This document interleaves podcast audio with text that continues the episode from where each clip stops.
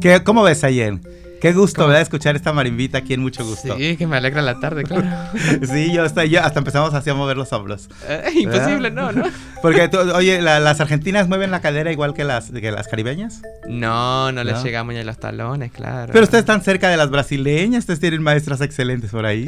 Eh, intentamos. Yo, yo, cada vez que voy a carnaval intento y cada día un poquito más, pero todavía ni, ni ahí, no, no, ¿Has tenido tú el placer de estar en el carnaval de Brasil? Cada año voy ahí desde que vivo en Estados Unidos, desde que me puedo escapar de Estados Unidos, me voy al carnaval todos los años. Y que es una verdadera locura, me imagino. De diversión. Es mi año nuevo, claro. ¿Cuánta gente hay en el ¿Cómo se llama el lugar ese donde pasan las comparsas? Mira, cada eh, Brasil tiene carnavales en todas las ciudades. Sí, Bueno, en México también, hasta en mi pueblo hay. Conozco... Pero el de Río, el famoso. El conozco de el de Río. Mira, yo discuto que el de Río no es el mejor, sino el Es el más famoso, pero no el mejor. Bueno, es el, el más ostentoso, digamos. Digo, pues sí, porque en el mundo, cuando la gente habla de carnaval en, Brasil, es el de Río, ¿verdad? Pero no saben que hay muchísimos. Por ejemplo, yo para. Para la gente turista es el de Río. Sí, para la gente turista es el de Río. Para los de ¿A ti cuál te gusta? Salvador. El, el, Salvador de Bahía, ¿qué le llama? Salvador de Bahía, porque es la ciudad con mayor población negra de Estados Unidos, o sea que... No, de Brasil. El, de, Estados Unidos, de Brasil, claro, entonces la, el carnaval es mucho más tradicional ahí. ¿Sí? Se ve mucho más la cultura indígena, claro. Sí, ah, qué rico. Es muy lindo ir a verlo. ¿Y, este, ¿Y cómo estaría este año con esto del COVID? Que tenemos que seguir hablando del COVID. En el carnaval, hasta donde sé, está cancelado. Oh. Eso es lo que me dicen mis amigos. Pero tengo la sensación de que es una festividad tan grande que la gente va a estar gritando de sus, sus casas, ¿no? Como va a estar eh, la, ciudad de carnaval de todas maneras, pero adentro. ojalá, ojalá y pase así, ¿verdad? De que no dejen de bailar, que no dejen de gritar, que no dejen de usar los, los pitos y los silbidos pero que guarden distancia porque no, no pueden cometer los errores que se cometen aquí, que siguen... Este, bueno, pues ya otra vez estamos en, en lockdown aquí en, en, el estado de Washington. La buena noticia, mira, la gente estamos muy cansados de, de estar encerrados, está, estamos viendo el impacto tan grande que ha tenido, no nada más a nivel de salud física, también a cuestión de salud mental, ha estado aumentando el consumo del alcohol en las mujeres latinas, eso es algo que acabo de leer. y, es entendible, muchas, muchas señoras han perdido sus trabajos y ante la disyuntiva de quién trabaja, del papá o la mamá, y estoy hablando de familias convencionales, ¿verdad? El papá o la mamá, el papá prefiere ser quien salga a trabajar y la mamá en cierto modo ha retomado el placer, el placer, el, el, el, place, iba a decir, el lugar tradicional de una familia donde la mamá se queda, cuida a los hijos.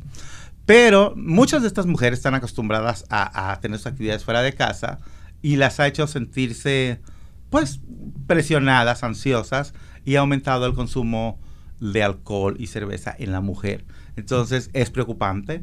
Ha aumentado eh, la, población infantil de los latinos, en general también los blancos y de otras razas, pero los niños latinos están teniendo problemas de obesidad después de siete meses de encierro. Ah, o sea, son muchas complicaciones y no hay que andar tentando al diablo. Entonces, ah, una vez más estamos en lockdown, estamos cerrados. La buena noticia es que es por un mes porque la gente, ¡ay! nos volvieron a cerrar el estado. Vamos a comer al restaurante El Fogón, porque. o, o a, ver cuál de los restaurantes hay por ahí en tu lista que tú tienes. Y mira, yo tengo la costeñita. En la cabaña. Vamos a la cabaña a comer porque la van a cerrar y quién sabe cuándo lo abran. La dirección del, del gobierno del estado es un mes.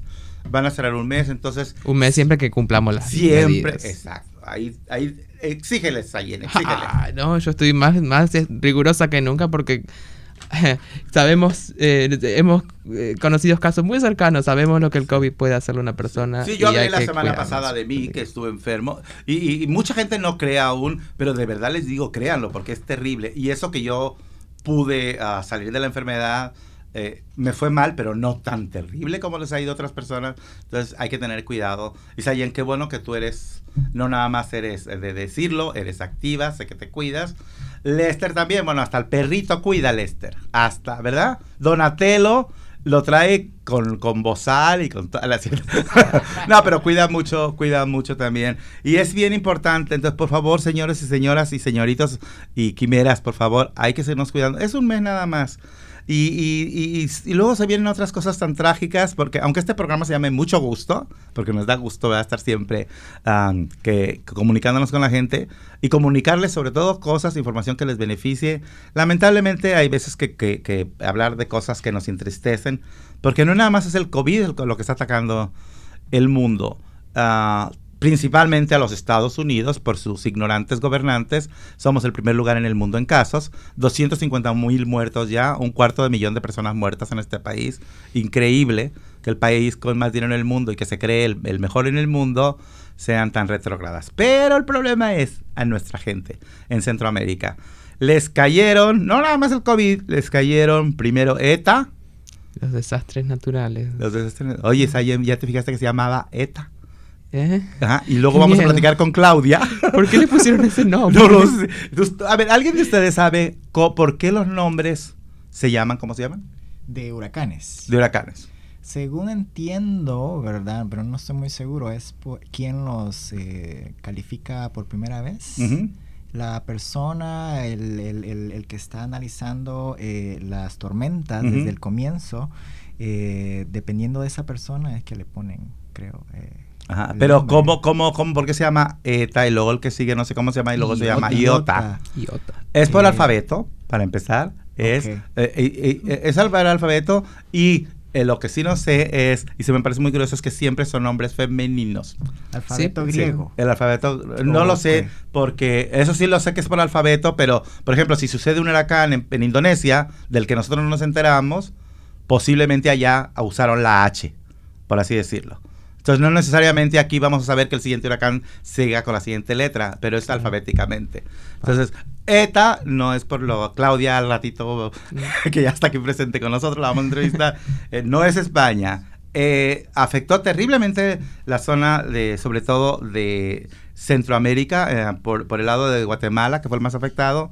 Pero luego nos cayó a la semana siguiente, dos semanas, ¿verdad? Dos semanas. Dos semanas después, IOTA. Iota, uh, Sayen afectó terriblemente, sobre todo el país de nuestro querido compañero Lester, Nicaragua y El Salvador. Devastador, o sea, terrible. Al grado de que hay miles y miles de gentes desamparadas, miles de gente sin, sin hogar, todavía luchando contra, no nada más desaparición de gente, sino también que se quedaron sin casa, el sal, etcétera, y ocupamos apoyarlos. Y este, sé que tú tienes alguna información que darnos hoy y primero, ¿por qué no nos compartes cómo podemos ayudar a la gente hermana? En este día vamos a darles la información de cómo apoyar a la gente en Honduras. Sí, exactamente. Hay varias opciones para hacer donaciones voluntarias, cada uno lo que pueda, por supuesto. Y mm, una de las opciones es a través de una cuenta bancaria. En Wells Fargo las donaciones van a nombre de Latinos Unidos con el número de cuenta 322-807-6927. Ese, se pueden hacer donaciones en efectivo o en cheque. Y hay otras opciones para hacer em, eh, donaciones también.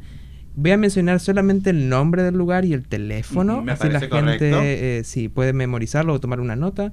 Eh, van a ser para envíos la costenita número 2. El número de teléfono es 253 839-1711. Van a hablar con Hitzel Pereira para hacer su donación. Luego hay otro lugar llamado Mi My Bella Honduras Restaurant. Ese, el teléfono es 206 592 6923 para hablar con Wendy. Y luego el patio restaurante con el número de teléfono 206 524 3046 y piden hablar con Marieli para hacer su donación Todas estas donaciones van a ir, por supuesto, para ayudar a las familias afectadas. Entonces, los negocios que están apoyando a, las víctimas del de, eh, huracán Iota en ah, Honduras son La Costeñita, Mi Bella Honduras, El Patio, La Cabaña y como ya nos dijo Sayen, los números de teléfono. Si no los pudieron apuntar, estarán puestos en nuestra página web uh, ya en uno de estos días. ¿Mañana o hasta lunes? Eh, mañana viernes. Mañana viernes, mañana viernes. Aquí somos rápidos. Y este y como bien mencionó Sayen, eh, vayan a Wells Fargo si quieren directamente depositar dinero. Y si no se acuerdan de la cuenta, pues ahorita Es- le decimos Latinos Unidos. Tiene que ser a nombre de Latinos Unidos. Y el número es 322-807-6927. 27. Y bueno. Entonces, ya les dijimos esto, por favor, si pueden apoyar, vamos a apoyar, pero también tenemos cosas buenas que compartir y nos da mucho gusto decir que hoy estamos celebrando el programa número 200.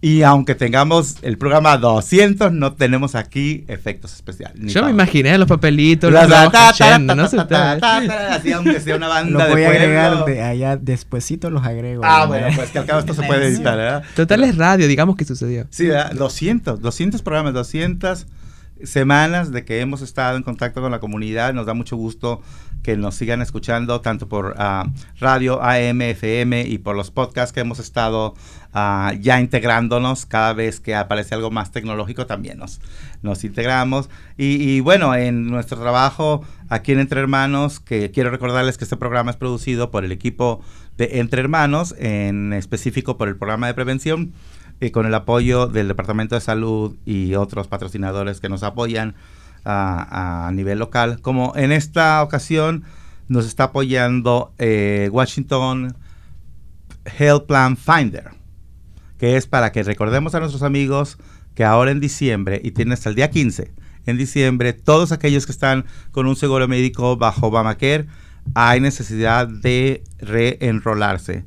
Si no tienes seguro médico y ya eres ciudadano o tienes cinco años de residente, tienes que integrarte al mercado de seguros médicos, porque ir al médico por tu cuenta cuesta carísimo. Y hay muy buenos planes de, de- de seguro eh, que los puedes buscar a través de Washington Health Plan Finder. Y yo les recomiendo Molina. Los planes de Molina Molina Care. Molina Care. Es un plan maravilloso donde son los que tienen el, el deducible más barato, Sayen. Que Mm. por cierto, Molina Healthcare nos va a colaborar este año con las canastas navideñas que nosotros regalamos todo cada año, ¿verdad? Cada año. El staff de Entre Hermanos, eh, entre todos colaboramos colectando eh, eh, comida y esta vez conseguimos eh, una colaboración con Molina Healthcare y ellos nos van a estar también colaborando para esta vez hacer más canastas. Porque el año pasado solo fueron unas entre 6 o 8 y esta vez van a ser al menos 25 canastas que vamos a dar a los latinos de aquí. Sí, y, que los, y que los repartimos dependiendo, a veces hacemos concursos, a veces ah, se los regalamos a gente que nos propone gente decirle, mira, esta familia de veras necesita, apóyela. Ya llevamos varios años desde que nuestro querido Miguel, ¿te acuerdas? Él inventó esto de los nueve días de Christmas. Cada día, por nueve días primeros, y aunque no celebremos Christmas, es una buena época para celebrar el amor y la unión entre los latinos. Ah, cada día hacía una pregunta en Facebook y quien contestara primero, ah, inventaba algo, le dábamos una canasta. Así que a lo mejor este año utilizamos lo mismo. Pero ahorita regresando de esta pausa musical, vamos a platicar con Sayen porque estamos también celebrando el mes de las chicas transgéneros y los chicos transgéneros. Todas aquellas personas que biológicamente nacieron de una, de una manera, pero que decididamente y valientemente, puedo decirlo, con toda con la boca muy abierta, valientemente decidieron vivir su identidad transgénero. Este mes es el mes de ustedes, ¿verdad? Así que después de la pausa nos platicas.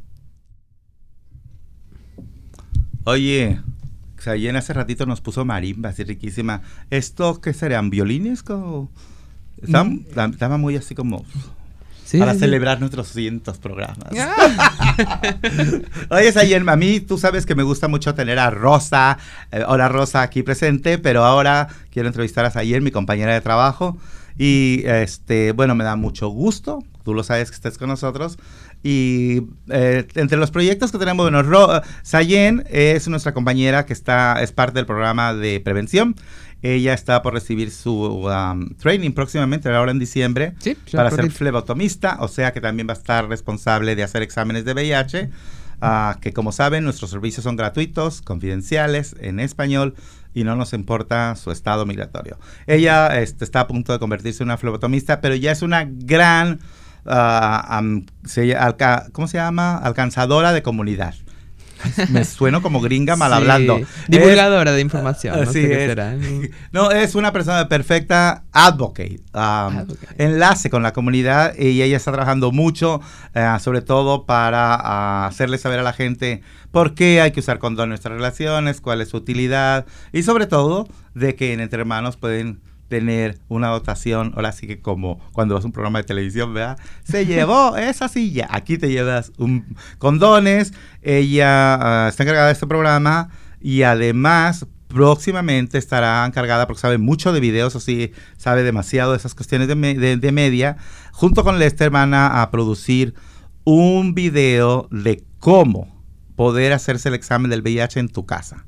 Eso es revolucionario. Nosotros tuvimos el, kit ah, personal, lo regalamos hace como tres años, regalamos como 150 kits y fue un éxito.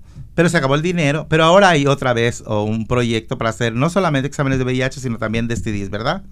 Bueno, y ahora, este, como es sencillo, pero siempre es mejor, ¿verdad? Cuando te muestran la forma de hacerlo. Uh, Sayen está por producir un video donde se va a mostrar en español. Les van a decir, mira, te vas a picar aquí y la gotita la vas a poner en este papelito, etcétera, etcétera.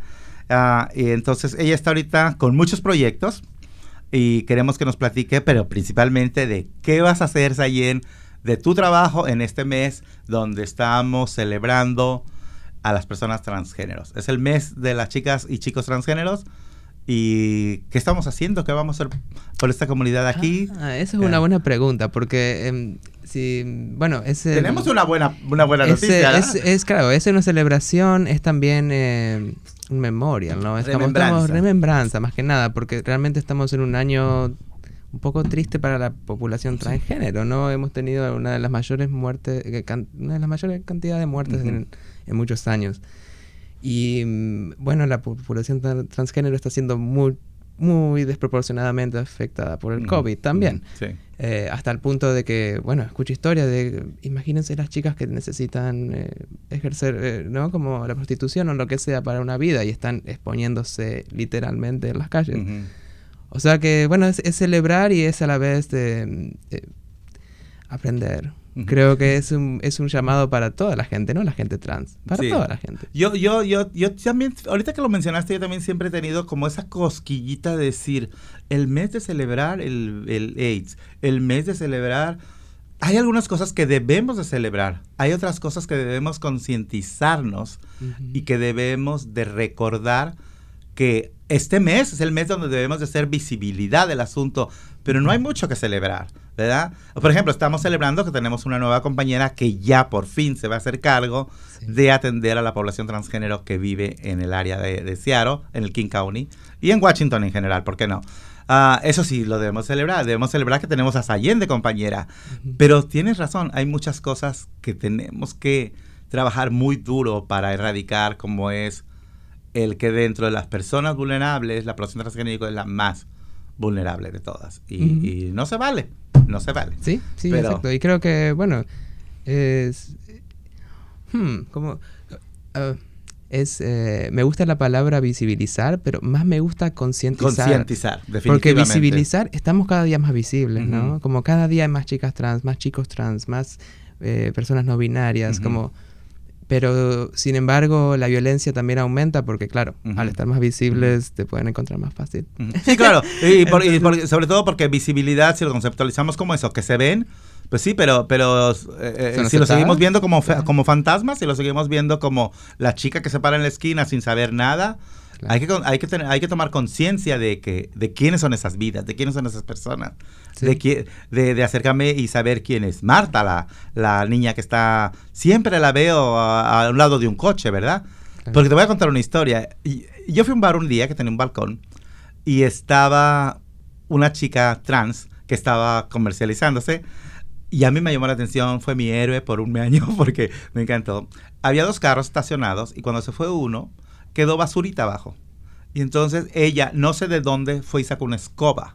Y se puso a barrer la banqueta y se puso a barrer el espacio de su esquina para que estuviera limpio. Entonces nosotros desde arriba en el, en el balcón le dijimos, chica, ¿qué haces? Dijo, tengo que limpiar mi oficina. y nos reímos tanto de su, de su candor, de su eso. Pero ¿tú crees que la gente lo veía como candor? Obviamente no. ¿verdad? Porque no hay respeto. Entonces, tenemos que exigir. ¿Y sabes cómo se puede lograr respeto? Con gente como tú. Con gente como tú, que es preparada, que sabe y que y sobre todo que está consciente de la realidad y ahí va empujando. O gente como Atlas. Platícanos de Atlas. ¿Qué va a hacer aquí Atlas? Atlas, mi hermana, ella está integrándose al equipo también y eh, tan felizmente de anunciar que va a ser nuestra Trans Peer Navigator. En español podríamos decir como bueno, esa compañera de atención. a va a ser una persona de la comunidad trans ayudando a la comunidad trans. Eso es bien importante. Eso es lo Es bien importante. Sobre todo de que alguien que sea yo. Yo quiero ver a alguien como yo. No necesariamente alguien como yo, así, con mi físico, ¿verdad? Pero si estamos hablando de que vamos a atender, ah, de, que tiene que haber un medicamentos y atención médica, yo quiero que un médico me atienda. Ahora, si va a haber un programa para chicas transgénero, pues yo quiero que, que si hay una chica transgénero con la preparación para atenderme, prefiero que sea una chica como yo, ¿verdad? Exactamente, y trabajando en una organización, ¿quién más puede saber sobre qué necesitan las personas transgénero que una persona transgénero? Sí. Uno de los principales problemas es que la mayoría de las organizaciones que ayudan a la gente transgénero no son transgénero. Y no saben. Entonces, no saben lo que están haciendo. Yo no tengo ningún problema con que no lo sean si saben. Yo no tengo ningún problema con no ser una persona transgénero, pero, pero, pero si son una persona que se ha dedicado a, luchar y a, abogar por la comunidad transgénero, bienvenida. Pero si tenemos una chica transgénero, ¿por qué no tenemos que tomarla en cuenta? Y yo estoy contento porque ahora tenemos dos chicas transgénero aquí. Exacto. Porque aunque tú no estás encargada del programa per se de, de la chica transgénero, el tenerte aquí valida el esfuerzo que tenemos en Entre Hermanos. Tal cual, y para mí, mira, a mí mi trabajo no empieza a las 10 y termina a las 6. Eso lo sabemos. Entonces, trabajar en Entre Hermanos es un honor y una de las cosas que hago como trabajo social. mi vida gira al trabajo social, ¿no? Y como siendo parte de la comunidad, inevitablemente una está condicionada a eso también. Sí, Entonces, definitivamente. Eh, es un orgullo, es un orgullo de estar aquí. Ajá. Y que, por ejemplo, que, ¿cómo podemos hacer si queremos que nos mandes condones a nuestra casa? ¿Qué, cómo, le hacemos? Tenemos un email, muy fácil de acordarse, sexoseguro.entrehermanos.org. Esos emails van directo hacia mí, donde yo, con darme una dirección eh, donde pueda enviárselos, en, el correo está en ese día.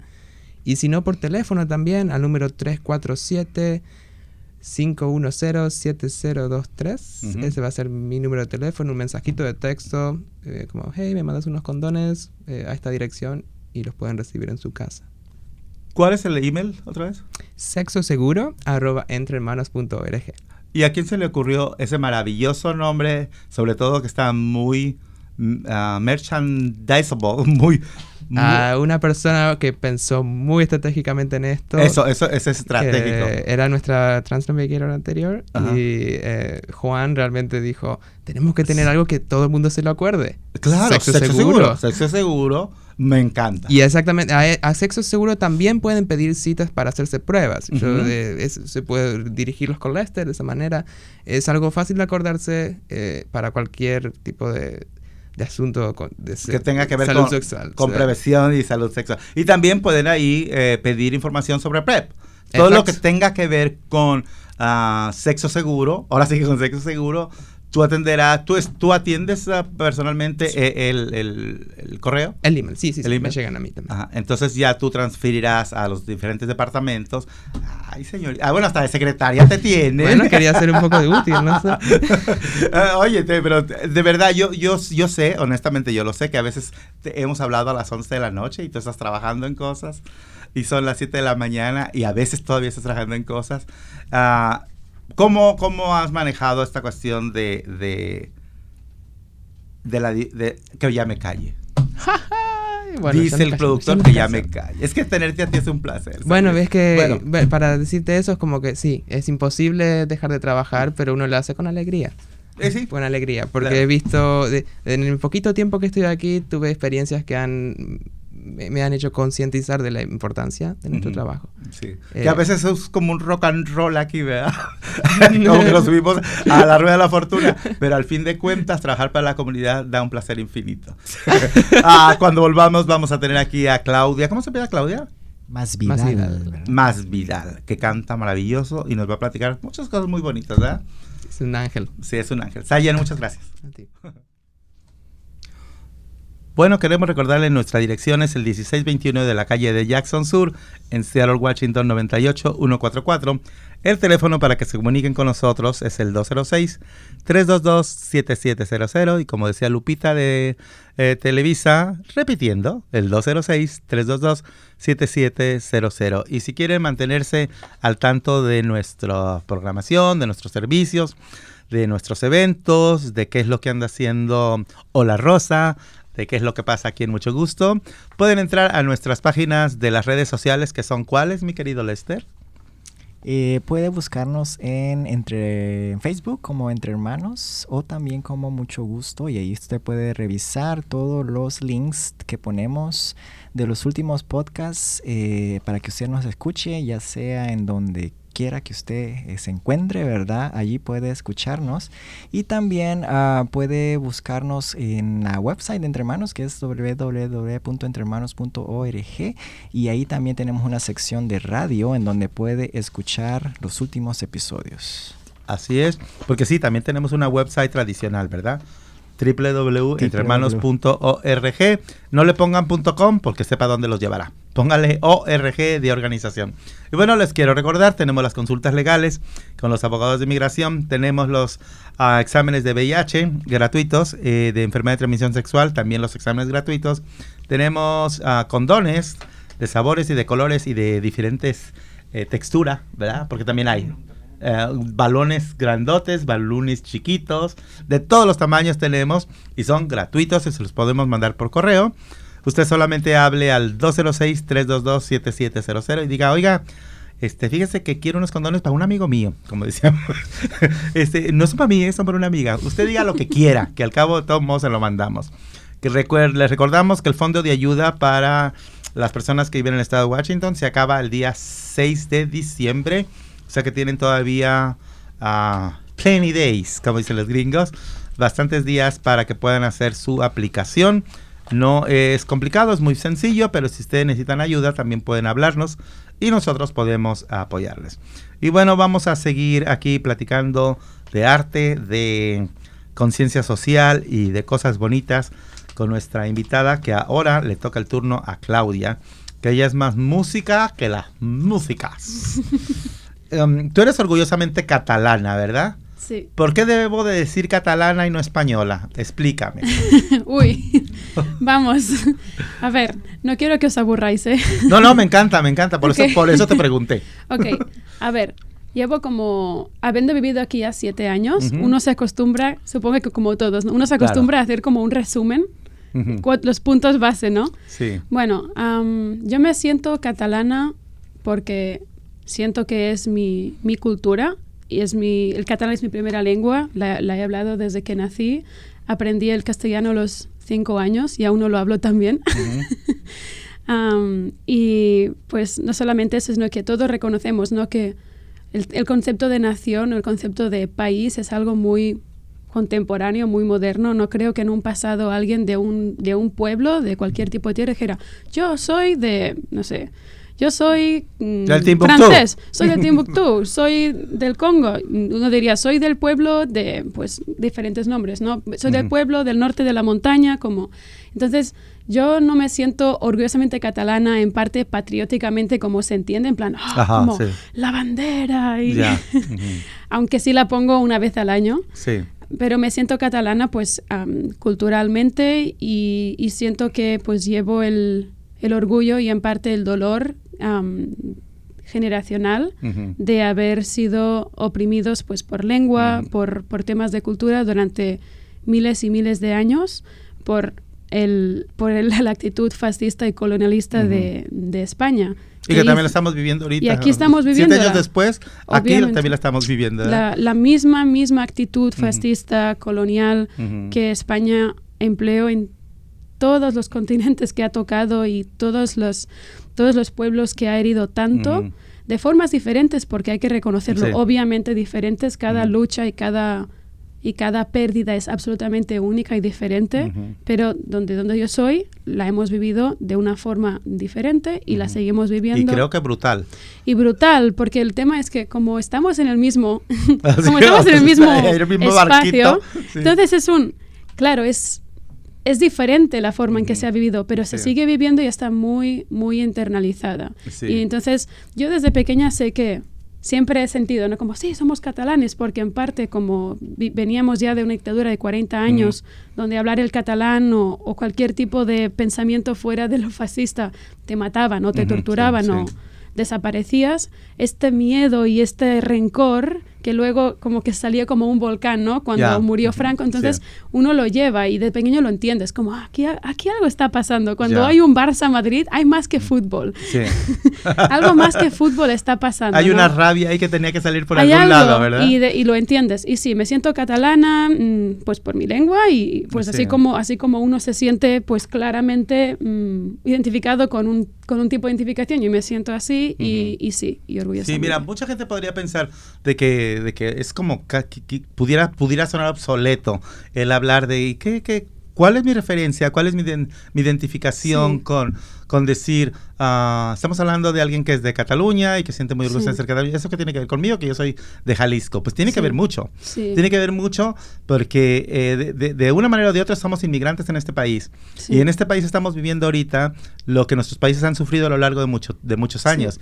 Por ejemplo, a mí me indigna algo terrible, que es, eh, muy seguido veo en los diarios de que tal familia Sí. logró recuperar una obra de arte que fue robada por los nazis. Y, básicamente digo, digo esto porque es constante. Ah. Una familia le fue robado un cuadro pintado por ah, whatever, por, Sí. por un pintor famoso, famoso, que los nazis lo, lo robaron y se lo están devolviendo con un valor de 100 millones de dólares. Mm. Y dice, se aplaudes, ¿verdad? Porque está haciendo una, una retribución a algo que fue robado. Y cuando nosotros aquí en, en- en Estados Unidos hablamos de, de- de retribución para la, para, la, para la gente de raza negra que fue violentada, que fue usada, que fue abusada, que fue asesinada, porque deberían de servir a un hombre blanco que lo único que fue aprovechar, no es que sean más listos, fueron más criminales, más, fueron más delincuentes, aprovecharon el trabajo de la raza negra para, para hacer dinero, entonces económicamente se posicionaron. ¿En qué momento decimos que eso es justicia? ¿En qué momento salen los diarios que a una familia negra se le proporcionó lo que le robaron durante tantos años? ¿En qué momento hablamos de que, eh, que el Vaticano pide perdón por todas las cosas malas que se hizo a los judíos? Y de que el rey de España, que no sé dónde se anda escondiendo ahora, el pobre delincuente, ¿Quién debe ser porque está? lo puedo decir muy claramente, el tipo se anda escondiendo. Pero bueno, los españoles piden perdón por la, por la conquista. Pero ¿por qué no devuelven los, los libros sagrados, por ejemplo, de mi país? claro. ¿Por qué no devuelven el penacho de Moctezuma, el último rey de nosotros? Sí. Eso, eso no, eso no es importante. Sí. Eso no es ah, eh, nuestra identidad como mexicanos sigue siendo violentada día a día porque ahora cuando alguien se atreve a decirles a los españoles al Vaticano, no me pidas perdón, devuélvanos lo que nos robaron, Sí. mismos mexicanos dicen, ay, vamos a hablar de lo mismo. Sí, Sí, tenemos sí. que hablar de lo mismo. Ay, ese- Claro. esa, esa botella de agua eh, trae al diablo Trump encima porque se cae cada ratito. Ella no quiere que yo hable verdades. Pero, pero, eh, creo que es siempre está vigente lo que tú nos traes aquí en el micrófono de decir, este, seguimos siendo violentados todos los días. Entonces el Sí. orgullo, más que denotar una cuestión geográfica, es el orgullo de lo que soy. Yo no soy orgullosamente mexicano, yo soy orgullosamente hijo de Joel y de Ex- Mercedes. exacto. ¿Me entiendes? Y sí estoy orgulloso de ser mexicano porque ahí fue donde vi, me, me vi correr, me vi Claro. caminar, aprendí a hablar, aprendí con este acento que tengo, aprendí a decir mamá. Claro que me lleno de orgullo, pero me llenaría más de orgullo que todos fuéramos equitativos, ¿no? Y que re- su- supiéramos reconocer lo que es lo que son las cosas reales. Entonces aplaudimos que devuelvan un cuadro robado a la familia ah, whatever, perfecto, qué bien. Pero también exijamos que devuelvan lo que se robaron, no que nos Sí. pidan perdón. Yo no ocupo que me pida perdón Sí. el gobierno de España. Ocupo que devuelvan los libros de mis indígenas que nunca los hemos visto porque están en un museo en Madrid y yo no tengo dinero para ir a Madrid. Sí. ¿verdad? Y no solamente, si- no- no- tampoco en, en tanto como material, sino ver el esfuerzo, ¿no? Como ver la, el esfuerzo, decir, ok, ¿qué se puede, qué se puede hacer? Aparte Sí. de ver materialmente, se pueden hacer, por ejemplo, am, pues programas para jóvenes para que haya intercambio. Se pueden hacer cursos sobre lo que pasó de historia, específicamente para que todos los niños sepan lo que pasó, ¿no? En, en, en, todo el tema de la conquista durante los centenarios de años, de años y, lo, y lo que es actual, porque eso es verdad que yo estudié aquí antropología en la universidad y me gustó mucho antropología que es contemporánea, porque se habla mucho que el tema es la colonización, perdón, no me sale, la colonización Exacto. Me, sale en inglés ahora mismo. Es constante, como constante, tenemos nuestras mentes, ¿no? Y eso es algo que aquí es bastante incorporado en nuestro pensamiento, aquí en Seattle, en Washington, pero ahí, sí. en muchas partes. Yo, a, mí, a mis propios amigos, compañeros de, de ahí de Cataluña, les cuesta, o sea, nunca se lo han llegado a pensar de esta forma. que, que, seamos aún partícipes de, lo, ¿no? de, del, de este proceso de pues, erradicación de, pues, del pensamiento fuera de la, de la línea principal, ¿no? de la línea de pensamiento de línea principal. Pero entonces supongo que con actividades culturales, con pues, por ejemplo, grants del gobierno de España para, para México, por ejemplo, que paguen dinero a las universidades para que haya más programas artísticos. Para, esto para mí sería al menos algo como... Como, como que válido. Sería un esfuerzo, es un esfuerzo, es un proceso, porque sabemos que no, nada se puede reparar en una sola actividad, pero con los años, ¿no? Y eso pasaba en, en Cataluña, como todo el mundo me dice, ay, ¿en qué momento te, te convertiste en independentista, no? Yo siempre digo, hasta el 2010 fue cuando empezamos a pedir más seriamente diálogo con España. Mi padre no era independentista. Mi padre era catalán, pero no lo era. Pero es que se hizo independentista por la actitud arrogante y totalitaria que tiene España. España en su constitución no existe la posibilidad de dividir. No existe la posibilidad de decir, Ah, mira, te doy tu lugar. Mm, queremos votar como, como cualquier otro. No, no, es que no les entra, es como, yo siempre lo digo, es como matrimonio abusivo. Un hombre, una mujer, o no, o, no importa, una, una pareja abusiva, en que uno dice, mira, esto no está, no está funcionando, vayamos a terapia. Y el otro dice, no, aquí todo va bien. No, no, es que, mira, tomas y me pegas. No está bien. No, no, todo bien, todo bien. Y al final dices, mira, mm, quiero el divorcio, no aguanto más. No, aquí no, no existe el divorcio dices, ¿perdón? ¿What? No, lo siento, te vas a quedar conmigo. dices, ah, bueno, pues me voy, chao. Sí, y, te vas a quedar porque te vas a quedar. Y es así. como dices tú, es contemporáneo, porque lo estamos viviendo aquí en estos momentos. En estos momentos estamos viendo cuánta sufrimiento, cuánto dolor hay en las familias inmigrantes, porque un tipo decidió que, que, somos asquerosos, que somos, que, que podemos ser eh, eh, contagiosos, que somos... Ah, que somos de tercera, que tenemos los mismos derechos que los animales, posiblemente para en su visión. Y lamentablemente esta visión es compartida por lo menos por 70 millones de gente que viven en este país, que creen que es, que es prudente y que es, está bien separar un, un, recién nacido de su madre. Si tú crees que eso está bien, no necesito clases de historia, necesito ver lo, lo salvaje, y lo retrógrada que, de este país que se cree civilizado. Porque de civilizado no tiene nada. Sí. ¿Verdad? Y yo creo, que lo, y creo que lo has dicho, perdón, digo, yo creo que podemos ver aquí, con este hombre, con Trump y con otros, una actitud machista y una actitud como, una actitud paternalista, abusiva. de mugre que se, que se transmite institucionalmente, ¿verdad? Sí. es el... Y ver cuántos seguidores, ver cuánta gente... Y sabes que lo, lo, triste es que nosotros, la gente que estamos en la comunidad activamente trabajando, Lester, su esposo, tú, eh, Sayen, eh, Julieta, que todos estamos día a día trabajando y que estamos, gracias a nosotros hacemos este país más grande, que seamos tan pasivos, que seamos tan bueno, a nosotros no nos hacen caso, pues si nos quedamos callados, menos caso nos van a hacer. Pero muchas veces logran muchas cosas cantando, ¿verdad? Sí. La música puede ser paliativa, puede ser curativa. Sí. ¿Verdad? Sí. Tú lo haces de una manera maravillosa.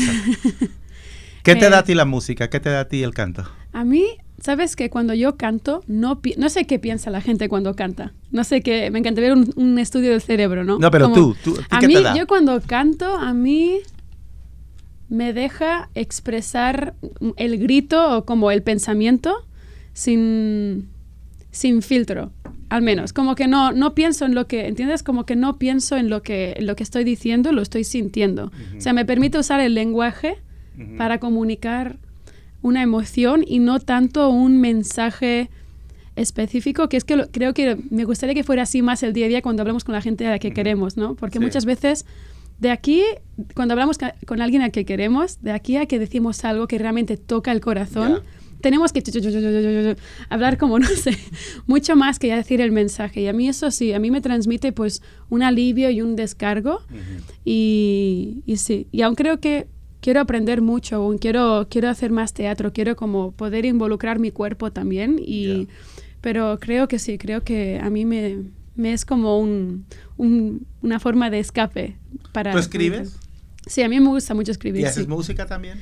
Sí, aún estoy ahí, como yo escribo mucha poesía desde que soy muy pequeñita y, escribo. ¿Cuál fue la primera poesía que escribiste?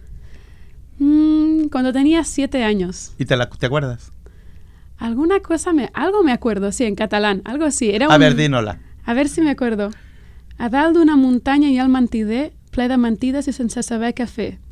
De tantes mentides ha arribat al final de la cúspide del sostre, algo así, era por ahí, y era como un... Una niña de siete años diciendo en lo alto de la montaña, porque le entendí.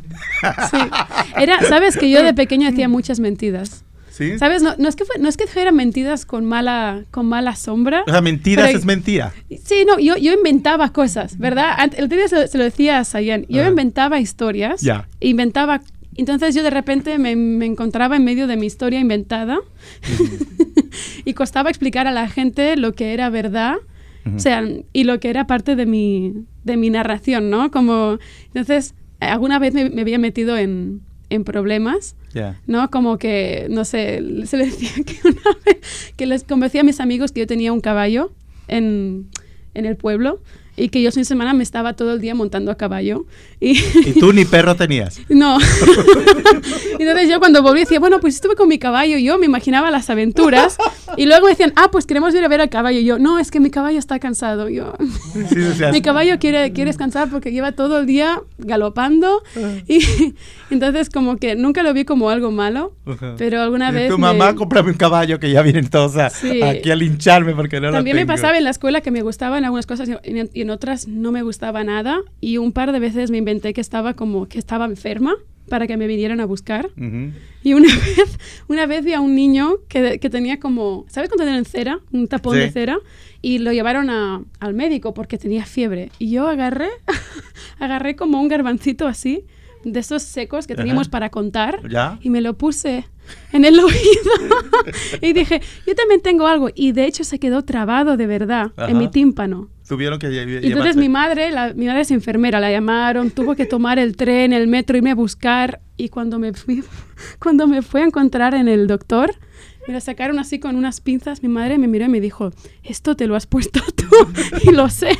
Como es la última vez, vas a disculparte a la profesora y vas a decirle lo que has hecho. Y yo, no. Eso es lo más humillante, ¿verdad? Que te ponga la piel. Por favor, no. Y yo, no, ve y dile lo que has hecho. y creo que escribió el cuento por ahí, el poema por ahí, porque... Y bueno, esas mentiras dieron, dieron paso a una creatividad tremenda de poesía y de, de, canciones y, y, de un artista que todavía no está completa. No, me falta mucho. te falta mucho, pero este, ¿a quién pensábamos saludar esta tarde? ¿A nuestra amiga? Porque eh, oyéndote a ti, uh, y, eh, estoy seguro de que muchas de las chicas, niñas que nos están escuchando, y niñas biológicas o niñas por decisión, eh, que nos están escuchando, se pueden sentir identificadas contigo. Y decir, yo también quiero cantar, yo también quiero hacer canciones y yo también quiero echar mentiras, pero mentiras en, en alas del arte. Eh, imaginativas, creativas. creativas, creativas. Claro. Y, tenemos que mandarle saludos a mucha gente, a Bárbara, por ejemplo, que es nuestra promotora cultural aquí en Seattle, que ha traído muchos espectáculos buenísimos. Estoy seguro que si te está escuchando va a estar arrobada con, contigo, porque le encantan todas las manifestaciones artísticas, sobre todo el canto, le gusta mucho el canto.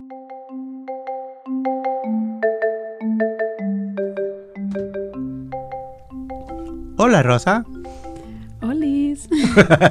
Ese es el programa que tiene en YouTube nuestra compañera Sayen, que es Rosa Marchita y que su programa es Hola Rosa. ¿Ya lo podemos escuchar en YouTube normalmente o todavía seguimos en Instagram? Está en YouTube siempre. Ya estamos. hay seis episodios en YouTube. Seis episodios en YouTube. Véanlo. Hola Rosa. Les va a gustar. Son las mismas cosas cotidianas que tiene la vida aquí en Seattle, pero de una manera muy argentina. Súper divertida. Súper divertida. Súper. A mí me gusta Íntima Cabaret porque Íntima Cabaret aglutina un grupo de talentos y no podríamos decir de, de drag queens o de, o de gente que hace teatro o de muchachas este, actrices. No, para mí como que es puro talento ahí, ¿verdad? Eh, claro, hay, mujeres, hay hombres, hay pescados, hay payasos, hay sirenas, hay quimeras dentro del grupo, pero todos a cual más de talentosos. ¿Qué, qué, qué, qué te aporta a ti Íntima Cabaret? A mí, Íntima Cabaret, y se lo contaba el otro día a Sayen y a Julieta, para mí aportó la puerta a la avenida para reconectar con esta parte más artística, más impulsiva mía, que estaba muy bastante durmiente desde que tenía como 17, 18 años. Y para mí, lo que decíamos antes, ¿no? Ha sido realmente el destino, nos conectamos y hace cuánto, casi cuatro años, ¿no? Nos conocimos hace cuatro años ya. Y yo creo que todos como en grupo fuimos atentos como un proceso de transformación y nos, nos fuimos acercando, acercando, acercando más a la idea. Y obviamente Sayen, que es aquí la powerhouse, la, la, mente creadora, tuvo, creo que tuvo la idea con nuestra amiga, bueno, Putanita Flores, Andrés. y, de ahí se, se organizó y, un día me llamó y dijo, Claudia, ¿a ti te gusta cantar, no? Y yo, sí. ¿Quieres cantar en, en un cabaret? Y yo, sí, como de alguna forma estaba esperando a que alguien hiciera un poco el paso para recordarme que es en parte una obligación de uno mismo practicar y hablar el lenguaje del arte que, con el que uno se siente más cómodo. ¿Con, quién es la obligación? ¿Contigo o con el público? Yo conmigo. ¿Contigo? sí, conmigo, para mí era conmigo. Un proceso de sanación también, un proceso de, reconocerme y de encontrar la niña que soy aún y de reconectar y luego de cara al público espero un día que lo que yo escriba sea de alguna forma sanadora, de alguna forma. Pero de momento es para mí, para mi salud mental y para mi salud espiritual. Y yo el año pasado lo pasé, fue, al menos por mí, fue un año bastante movido en muchos sentidos y estuve, fue difícil. Y yo se lo cuento el otro día, para mí Íntima Cabaret fue como lo que me daba la alegría, lo que me da un poquito la sal de la vida, mm, pensar, ah, venga, va, como en dos semanas hay íntima. Y luego me costaba mucho planificar y organizar algo, pero al menos en el momento, eh, la magia de, del improvisar y del estar ahí, a mí me daba me daba vida, cosa que la vida no me la estaba dando en parte. Yo en mis casi seis décadas de vida, dije casi seis décadas, qué bonito se oye, ¿verdad? Por no decir casi 60 años. Sí. Seis décadas. Para que vean que yo también hago poesía. he visto mucha, mucha, mucha gente alejándose del, niño interior. Mm. Es como que si cumples cierta edad y te sigues comportando de una manera jocosa o lúdica, este, ay, qué, infantil, no has madurado. Mm. Y, tú acabas de decir, reencontrarme con la niña que aún soy. ¿Por qué no te da miedo encontrarte con esa niña? Que creo que todo el mundo estamos equivocados, los mm. maduros, los que mm. pretendemos crecer y decir, oh, eres maduro porque ya no tienes actos infantiles, estamos mal, porque, porque, ese niño y esa niña van a vivir siempre ahí, ¿verdad? Este, ¿Por qué a ti no te da miedo? A mí no me da miedo precisamente por el poder que da, el poder imaginar y crear, sean mentiras o sean narraciones, el poder de transformar tu vida y tu pensamiento siendo tu propio narrador en tu mente, en tu historia, y darle diferentes sentidos a lo que estás viviendo.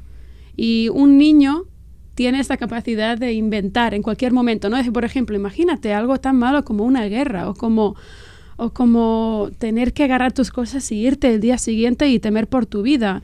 No lo he vivido de pequeña, pero todos sabemos la capacidad que tienen los niños a imaginar, bueno, pues ahora estamos en una aventura, ahora vamos a buscar un tesoro y esta capacidad de narrar y de transformar lo que estás viviendo y sobrevivir y aún vivir con más matices y más ángulos, es algo que creo que es muy niño, es muy de decir, ¿no? Como no tener, vivir fuera de la caja, ¿no? Y a mí no me dio miedo porque yo digamos que yo escribía mucho y era muy activa hasta los 15 años o algo así, 15, 16. Y mi abuela, por eso tengo los tatuajes, era como, era como mi segunda mamá, era una mujer muy sabia, muy estable.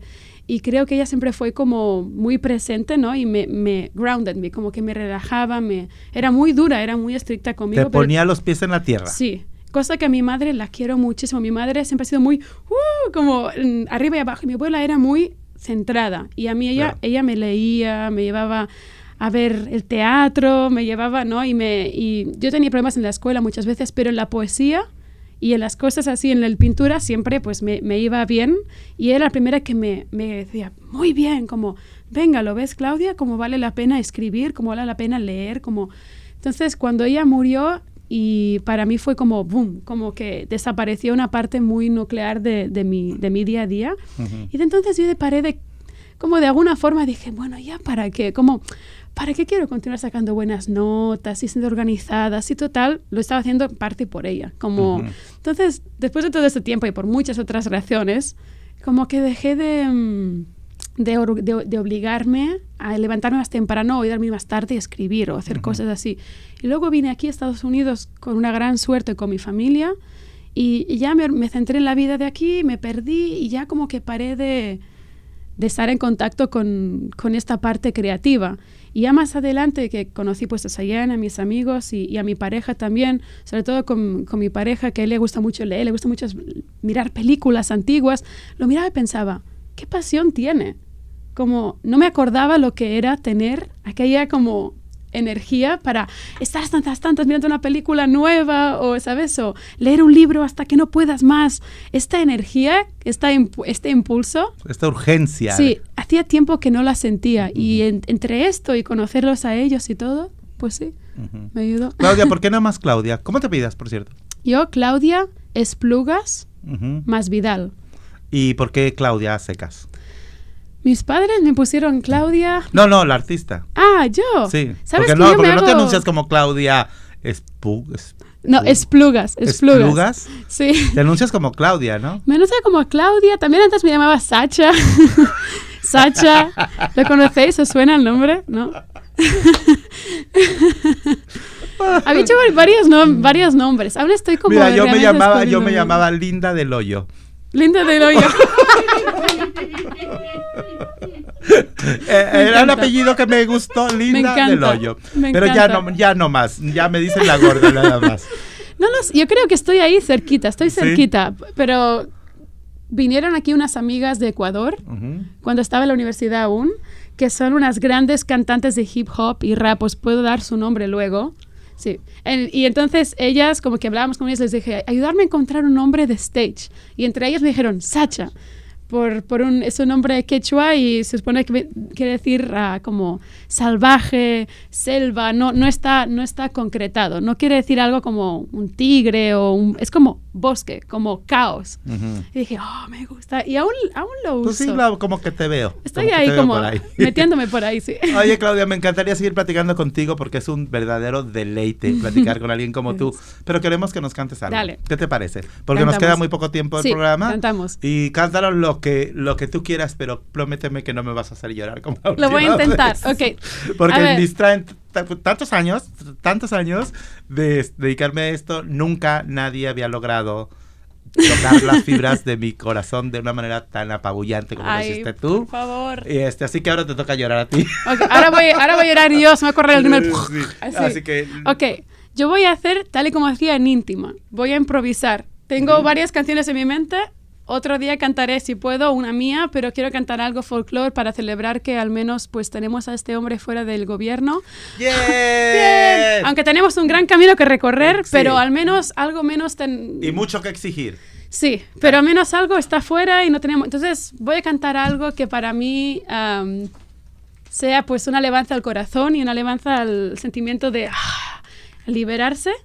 Y creo que voy a cantar... Ok, ya lo tengo. Es una canción de folclore catalana y se llama Arrels, quiere decir raíces. okay. Cal que deixi la meva casa i prengui el bastó.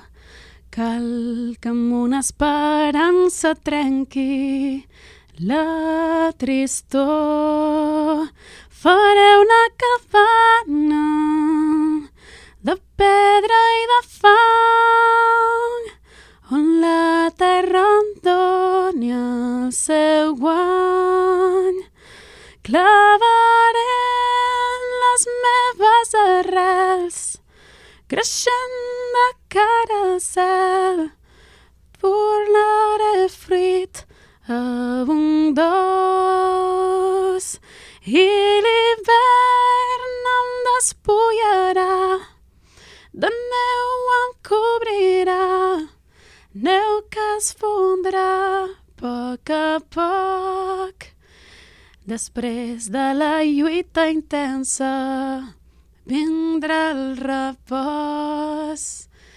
Deixaré la terra adobada pel meu esforç i els fills que em segueixin potser marxaran però vagin, no vagin constant.